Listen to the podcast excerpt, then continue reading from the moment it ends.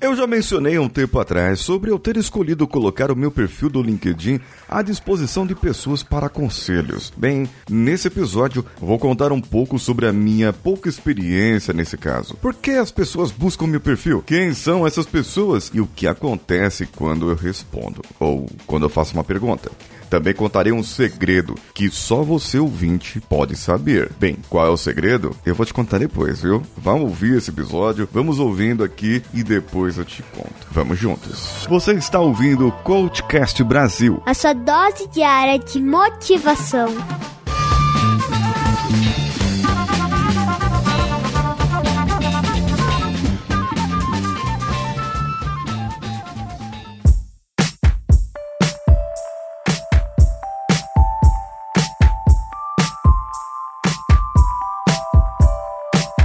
As pessoas que buscam conselho, no meu caso, às vezes elas nem têm ideia do que querem buscar, sabe? Elas querem um direcionamento, na verdade, querem um encaminhamento, elas estão perdidas. Eu sinto que o perfil é ali de pessoas entre 25 e 35 anos, homens e mulheres, recém-formados ou formados na área de engenharia e áreas correlatas, incluindo produção, logística, entre outras. Bem, nesse caso, são as pessoas que me procuram. Pode Pode ser que tenha outros conselheiros de outras áreas que são procurados por outros tipos de pessoas. Essas são os tipos de pessoas que me procuram. Só que na verdade elas não me procuram. Vamos ver como que funciona esse sistema. Eu me disponibilizei para ser um conselheiro. Me disponibilizei lá meu perfil como conselheiro, certo? E as pessoas estão buscando conselho. Então meu perfil é cruzado com um deles e aparece para mim 6 a 10 pessoas por dia e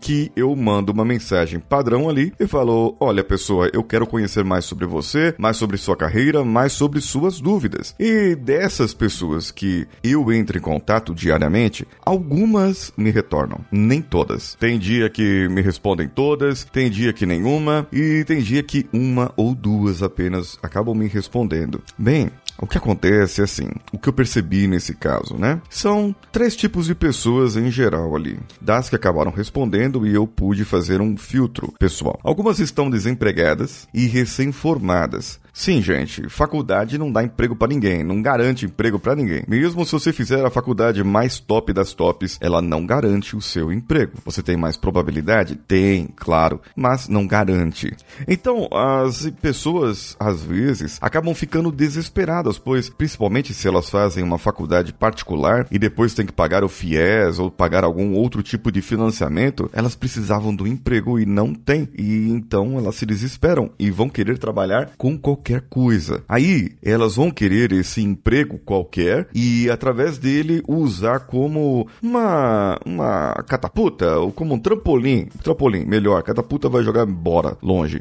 Um trampolim para o emprego dos sonhos. Outro tipo de pessoas são as pessoas que estão frustradas com a carreira atual e acabaram entrando em uma outra faculdade, mesmo que com uma idade, digamos, tardia, após os 30 ou até após os 40, como alguns já me procuraram, e querem fazer uma transição de carreira dentro das áreas, seja de engenharia, seja de outras áreas. Vamos dizer que a pessoa trabalha na área de engenharia de produção e de repente ele se viu insatisfeito com aquilo, ele não quer mais trabalhar ali e a pessoa procura para querer ir para a área de manutenção. Ela precisa fazer uma migração, precisa ter conhecimentos técnicos específicos para ir para aquela área. O que, que seria mais fácil então nesse caso? Bem, espera aí que eu vou te contar daqui a pouco. Outro tipo de pessoas são as pessoas que iniciaram a engenharia pensando que ia sair, ia estar tá ganhando uma grana e pensando que a faculdade ia ser legal pra caramba e que ia montar robô e que ia é, projetar a Torre Eiffel e fazer novos projetos inovadores e acabam se decepcionando porque tem muita conta, tem muita matemática e aí a pessoa não vai gostar, né? Bem, o que que eu ofereço para essas pessoas? Geralmente eu peço para as pessoas separarem metas metas, objetivos e os seus desejos, seus sonhos. O que elas gostariam de fazer realmente, onde elas gostariam de trabalhar, daqui a cinco anos, como elas se enxergam no mercado de trabalho, daqui a dez anos. E eu peço para a pessoa separar um objetivo, um objetivo concreto, seja para daqui a cinco ou para daqui a um ano, e separar pequenos objetivos que seriam as metas. Bem, o que acontece é que nem todo mundo que me responde me retorna com isso. Não, a pessoa não, não vai lá, ela não me responde. Assim, ah, tá muito difícil isso, eu não vou, não vou responder não. O cara quer saber de meta, de objetivo, desejo. Pô, tô desempregado, eu quero um trabalho, eu quero fazer essas coisas. Aí a pessoa não me retorna. Eu peço para que a pessoa diga para mim quais as empresas que ela gostaria de trabalhar. E depois de dela dizer quais as empresas, o que essas empresas têm em comum que agrada aquela pessoa. E peço para ela fazer uma pesquisa para ver qual a melhor maneira de entrar por essas empresas, porque eu não sei. Eu não sou de RH, eu não sou é, da carreira delas. Eu não estou naquela empresa para dizer, olha, para você entrar aqui, o melhor é assim. Eu posso dizer por um cliente ou outro que eu já trabalhei, mas para aquela empresa onde ela está, onde ela quer, eu não vou saber. Bem, uma das coisas é que poucas pessoas fazem as tarefas que eu peço. Talvez outros conselheiros dão o que eles esperam, a vaga, uh, ou talvez a, a, a vara de pescar com peixe, mas o que eu identifiquei mesmo é que as pessoas querem respostas prontas, entreguem, elas não querem trabalhar. Eu sou meio provocativo em algumas abordagens para algumas pessoas, e aqui eu já vou dizer um pouco sobre o meu segredo. Bem, eu sou praticante de leitura fria. Se você não sabe que é leitura fria, são algumas técnicas usadas por até videntes, é, mas é mais usada por mentalistas para que seja feito uma abordagem para a pessoa e identificar alguns pontos que aquela pessoa possa ter,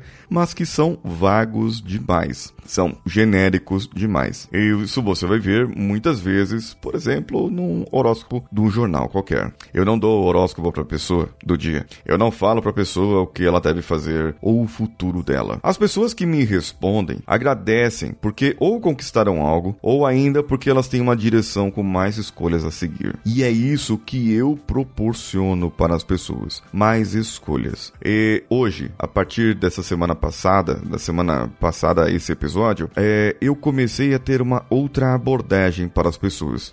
E dentre as seis que eu falei que seria conselheiro, duas me responderam. E essas duas que me responderam já estão fazendo as listinhas que eu pedi. Quer dizer, são duas pessoas em que eu tive uma abordagem diferente e que eu posso ajudar realmente essas pessoas. Eu não estou cobrando nada. Eu não vou vender um curso, não vou vender um marketing multinível, uma pirâmide qualquer. Eu quero apenas que a pessoa tenha sucesso e que lá na frente ela possa reconhecer que se ela for ajudada por alguém, ela pode ajudar outra pessoa também. Isso é o que faz o engenheiro da mente. O engenheiro da mente, ele aconselha no LinkedIn, em outras redes sociais. E eu quero que você, se você quiser ter uma leitura minha, uma leitura minha, pessoal, do Paulinho Siqueira, me procure no meu Instagram, arroba paulinhosiqueira.oficial ou lá no nosso grupo do WhatsApp, bit.ly barra coachcastwpp ou ainda pelo Telegram, t.me barra coachcast. Você vá lá no meu canal do YouTube e entre lá, assine, se inscreva e veja os vídeos que eu estou postando por lá. Eu sou Paulinho Siqueira. Um abraço a todos e vamos juntos.